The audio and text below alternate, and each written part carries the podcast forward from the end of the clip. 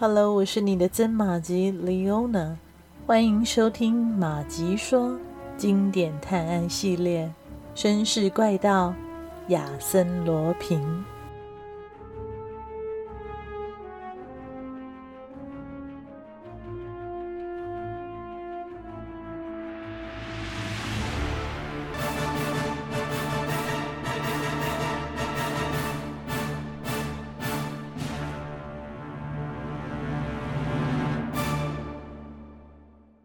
有一艘轮船在无边无际的大海中前行，它将横渡大西洋，从法国到达彼岸的另一个城市。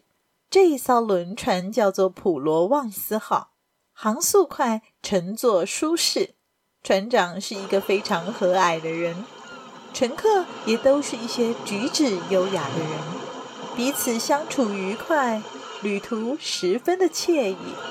旅行的人们仿佛脱离了世俗社会，即将前往一座小岛，寻求世间难得的快乐。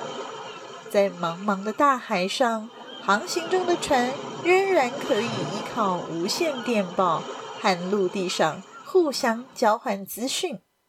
透过它，人们能神奇地获得另一个空间的资讯。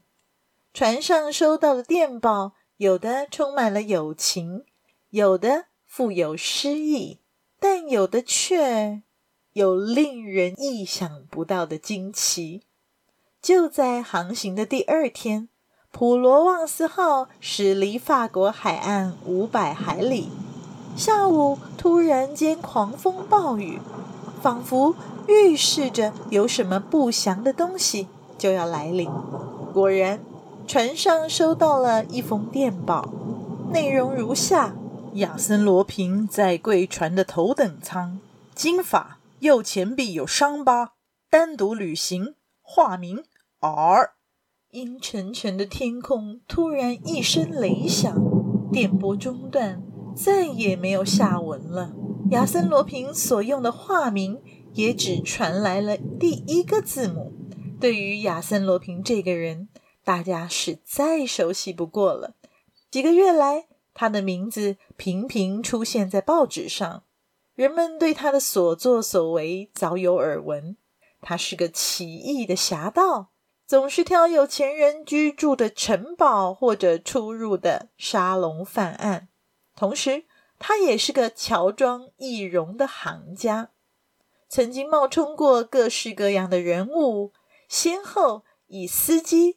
男高音歌手、赛马场的赌徒、富家公子、年轻人、老头子、马赛的旅行商、俄罗斯医生和西班牙斗牛士的身份出现过。为此，一位优秀的老警探加尼马尔曾经发誓，一定要亲自送他进监狱。事实摆在众人的眼前。神秘的亚森·罗平就在这普罗旺斯号上，在头等舱这个小空间里来来去去，所有人都随时可能跟他碰面。人们都在暗地里猜测，到底谁是亚森·罗平？尤其是头等舱的乘客们，更显得焦躁和恐惧。要知道，他们可都是身怀巨款。而怪盗亚森·罗平混上了这条船，不就是冲着他们来的吗？富家小姐雷利和年轻的绅士德莱奇在甲板上散步聊天，话题自然围绕着亚森·罗平。天啊，真受不了！雷利小姐抱怨地说。我们还有五天的航程，这样下去怎么得了啊？真希望早点抓住亚森·罗平。雷利小姐容貌姣好，家境富裕，身边不乏崇拜者与拥护者。她在巴黎长大，母亲是法国人，父亲则是芝加哥的富豪安德道恩。这一次，她是在朋友杰兰夫人的陪同下前往芝加哥。探望他的父亲，雷利小姐的魅力让普罗旺斯号上的所有男性神魂颠倒，但只有德莱奇和另一位英俊优雅的年轻人得到他的青睐。他似乎比较喜欢沉默寡言、极有涵养的男人。德莱奇先生，你与船长的关系不是挺好的吗？有关亚森·罗平的事，是否有新的发展呢？我不知道确切的消息，小姐。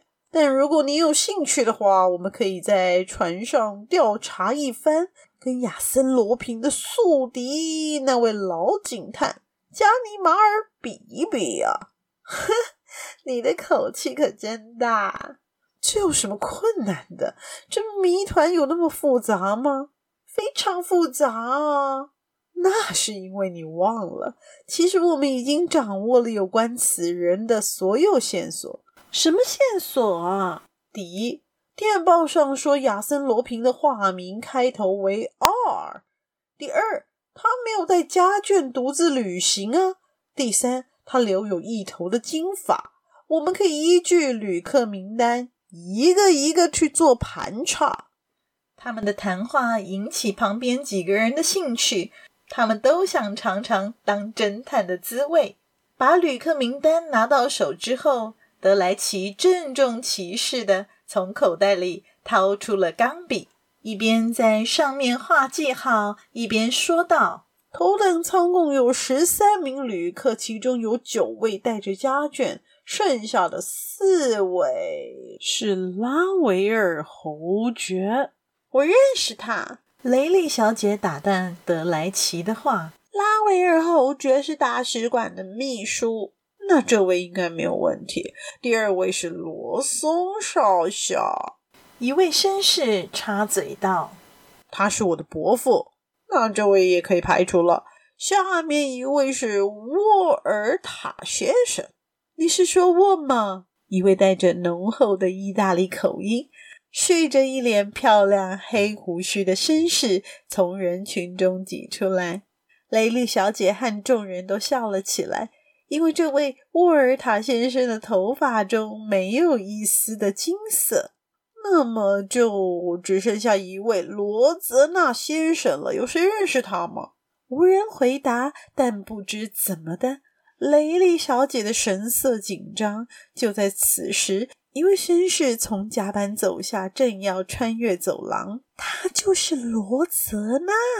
雷利小姐对众人低声说了一句，便随即向那位绅士打招呼：“罗泽纳先生，请您过来一下。”那人闻声走近，众人的目光都聚集在他的身上。原来他就是那个登船后就经常与雷利小姐待在一起的年轻人。更让人感到不安的是，他恰好满头的金发。气氛突然间紧绷了起来，令人喘不过气。呃，罗泽纳先生，您……雷利小姐吞吞吐吐地说：“你们怀疑我是亚森·罗平？”罗泽纳问道。“这难怪，我的名字、独自旅行的身份以及发色都跟你们的推论一致。这样吧，我建议各位把我抓起来。”他的一席话完全出乎意料之外。众人不禁仔细地打量他，觉得他的模样怪异。两片横似两条横线的薄唇，此刻显得更薄，而且毫无血色。眼睛布满了血丝。他是在开玩笑，亦或者他真的就是亚森·罗平？大家满脸的疑惑，只有雷利小姐略显天真的问道。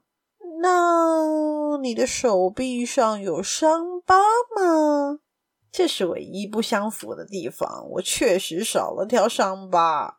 罗德纳细谑的说，突然间卷起了袖子，露出了胳臂。胳臂上确实什么都没有。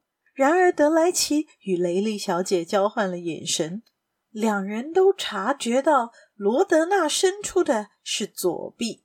德莱奇。正想要指出这一点的时候，一桩突如其来的意外却转移了众人的注意力。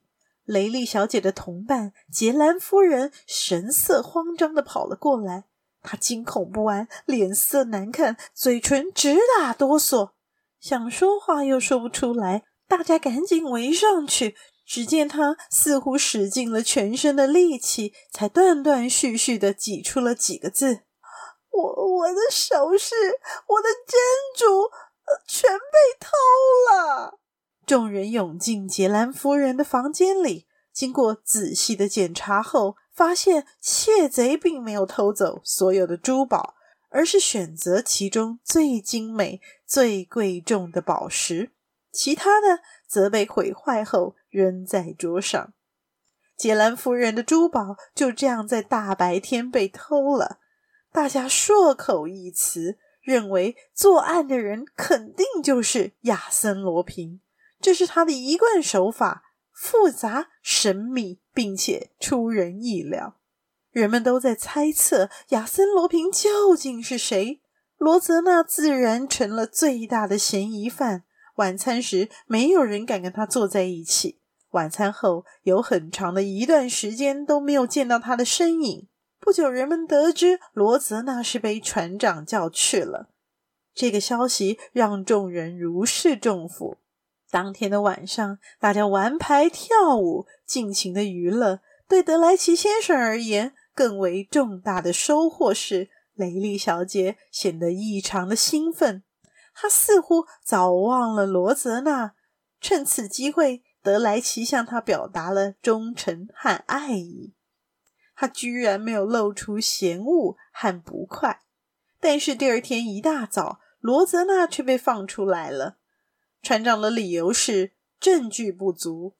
经过调查，罗泽纳是波尔多的富商之子，他的所有证件均属于有效，手臂上也没有任何的伤疤。当然，人们还是疑虑重重。因为头等舱里除了罗泽纳，还有谁是单独旅行？金发，而且名字的第一个字是 R 字呢？午餐后，一张便条在旅客间传阅：本人悬赏一万法郎，奖励查出亚森·罗平或找回失窃宝石的人。路易·罗泽纳。看来罗泽纳是想和亚森·罗平斗一斗。一场好戏就要上演了，船长也开始积极的带着船员把普罗旺斯号上上下下各个角落全搜了一遍，但就是没有找到任何的蛛丝马迹。接下来的几天，即使普罗旺斯号依旧笼罩在亚森罗平的阴影里，德莱奇和雷莉小姐却是越走越近了。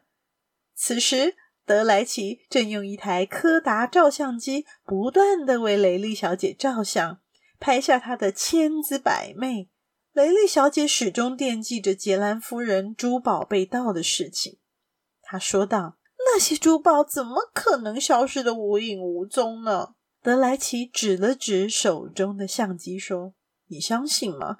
只要一台这么大的相机就可以藏下杰兰夫人的全部珠宝，而且只要像我这样假装取景就能够躲过侦查。不，不可能！我不相信有谁能犯案不留下痕迹。有一个人例外，那就是亚森·罗平哦。只有他才能想到既可以偷东西，又能避开搜查的办法。所以罗泽纳和船长根本就是徒劳无功。那雷利小姐还想说些什么，但一位绅士突然跑过来，告诉他们一件不可思议的事：船长的手表被偷走了。感谢您的收听，我是曾马吉，绅士怪盗亚森罗平，我们下集再续。